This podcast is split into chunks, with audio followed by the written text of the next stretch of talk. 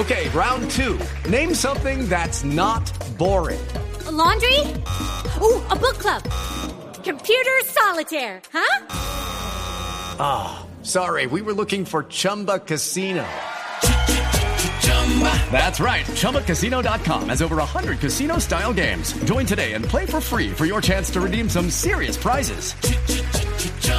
ChumbaCasino.com. No purchase necessary. Full prohibited by law. 18 plus terms and conditions apply. See website for details. Usted tenía digno de retweet. Les tengo un digno de retweet y este tiene o sale de la Universidad de California en San Diego. Un grupo de investigadores eh, usó la tecnología que se ponía en práctica en el mundo deportivo y de implantar, o no implantar, no, como de pegar unos chips en los cuerpos de los atletas para poder medir su actividad física. Sí. Pues los tipos dijeron, ¿qué podemos, ¿cómo podemos hacer que eso valga más la pena? Pues resulta que como el cuerpo desarrolla un ácido láctico, dijeron, ¿qué tal si, si, si de ese sensor hacemos que se produzca energía a través del sudor, la combinación del sudor y el ácido láctico? Entonces lo lograron, hicieron el experimento con 70 personas. Esto está muy... Pero esa deberíamos buscarla. Hay que buscarla, sí, este, y, y está fácil, la Universidad de San Diego, de California, perdón.